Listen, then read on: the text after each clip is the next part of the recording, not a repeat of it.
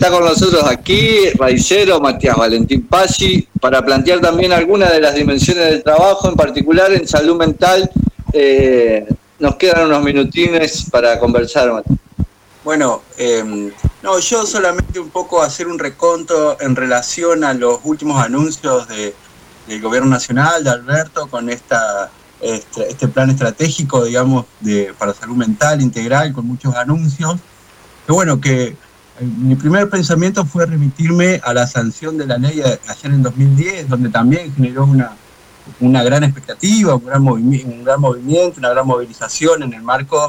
de, otro tiempo también político, de ampliación de derechos y demás, que planteaba este, no solamente eh, la cuestión de la política de salud mental, creo yo, en, en, relación a la transformación de las instituciones, en relación a la transformación de las prácticas por parte, llevada adelante por parte de los trabajadores sino también del lugar que le da a la salud mental la sociedad, digamos, qué, qué lugar este, le damos nosotros a, los locos, a las locas, a las personas que, no, no, entran en, cierta normalidad, siempre históricamente excluidos ¿no? y alejados, pero bueno, yo creo que el mayor desafío que, tenemos como sociedad es, hacer esa revisión y esa reflexión, y creo que la ley este, planteaba desde ahí, hacía como una incisión profundísima en nuestra sociedad sobre eh, la discusión de, la salud mental. Ha pasado una década de, aquello, de aquella eh, épica ley eh, y la verdad que, a la mirada de hoy, que, esta ley que planteaba que para el 2020, 2021 debían estar cerrados ya los manicomios, no ha sucedido, digamos, las expectativas fueron muy grandes y los hechos no pudieron acompañar teniendo en cuenta en el medio que hemos tenido cambio de gestiones y de mirada sobre el rol del Estado en, las políticas públicas, digamos, que no es menor, digamos, y, que pueden haber sido una gran zancadilla a, la política de salud mental como tantas otras, o podemos pensar que no y hacernos cargo también de, bueno, de, los errores que hemos cometido o la falta de capacidad para poder cumplir con, con esto que nos planteábamos, digamos. Este, la ley planteaba que debía aumentarse el presupuesto destinado para salud mental en tres años un 10% y eh, no, llegamos al 2% a cumplir eh, esa meta. Em,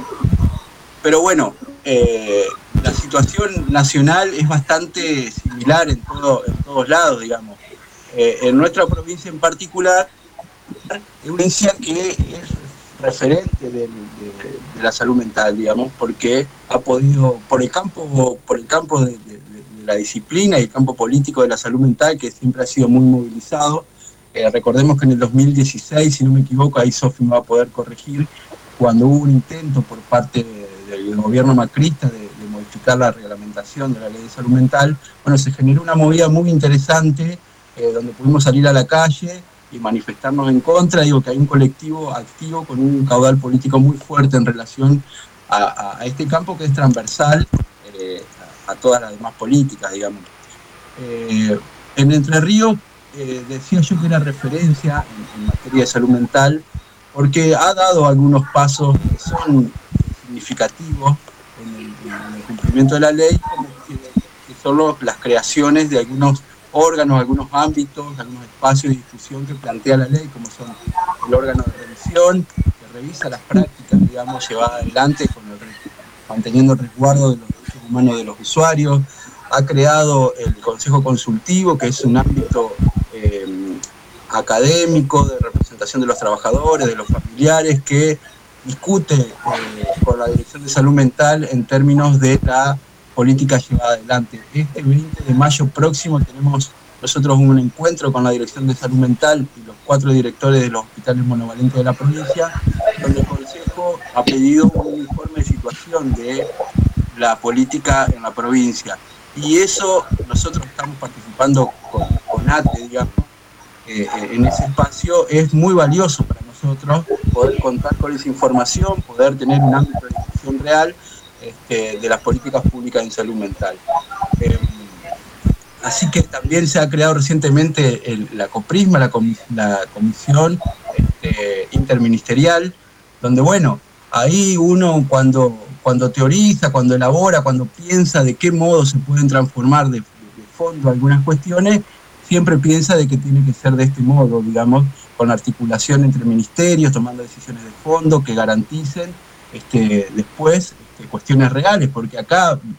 hay mucho para discutir y para plantear, no solo en la cuestión presupuestaria, del acceso a la vivienda, del acceso al trabajo, y bueno, y eso no solamente lo puede generar este, un ministerio o, una,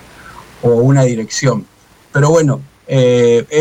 este, este nuevo anuncio de Alberto eh, genera también algunas expectativas, abre otra vez, este, pero la más sustancial que quiero yo mencionar, que es el, el incremento del presupuesto que pasa de de 3 millones eh, 700 mil pesos a 7 millones, lo cual este, es eh, una decisión política importante, pero que también es un anuncio y la verdad que lo miramos con, muchas expectativas y con ganas de que se concrete. Sí, el, el anuncio, básicamente, digo, retomando y siendo, sintiéndonos parte también de ese proceso que en Río tiene esta,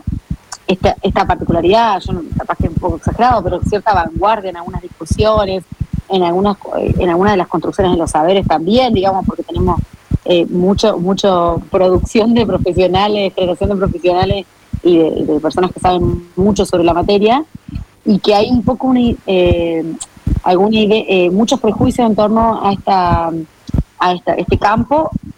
a propósito generado a fin de sostener algunos negocios, alguna idea en, la realidad y que esa es parte de una disputa que me parece que en Entre Ríos y en muchos lugares del país se de un modo muy interesante sí o sí tiene que ser con presupuesto. Yo digo la verdad que tenemos una ministra de salud en la que creo que la tome como prioridad, porque también es uno de esos temas en los que parece que nunca es prioritario, ¿no? Siempre hay que correr detrás de alguna otra urgencia, pero bueno, aparece la necesidad, aparece una respuesta, aparece un programa, una idea, y aún para saber que no se pudieron cumplir con los objetivos iniciales, vale, vale, me parece a mí el movimiento y lo que tengamos para aportar desde Entre Ríos, ni hablar, después del 20 quizá podamos retomarlo, Mati, no sé te parece, porque esto, como sabemos, es largo, pero eh, hay un, a mí me parece un colectivo muy, muy interesante que logró movilizar en la calle en torno a salud mental acá en Paraná, eh, como, una muestra de, quizá algo provincial que sucede en otros lugares también, eh, y me parece que, ahí tenemos mucho para tomar porque, porque no es una cuestión menor. Me parece que el censo también puede aportar mucho en esto, las encuestas permanentes de hogares han cambiado, mostrado cómo hay cada vez más personas con certificado de discapacidad por cuestiones de salud mental también. Digo, y esto, esta información es importante porque muestra cómo estamos, muestra cómo llegamos, muestra cómo están los gurises y los gurises con los consumos problemáticos. Me parece que hay mucho saber muy importante para pensar cómo estamos, cómo somos y qué tenemos que hacer para, bueno, para que sea un poco más, más feliz y amorosa la, la, la vida, ¿no? Pero bueno, queda mucho, ¿no?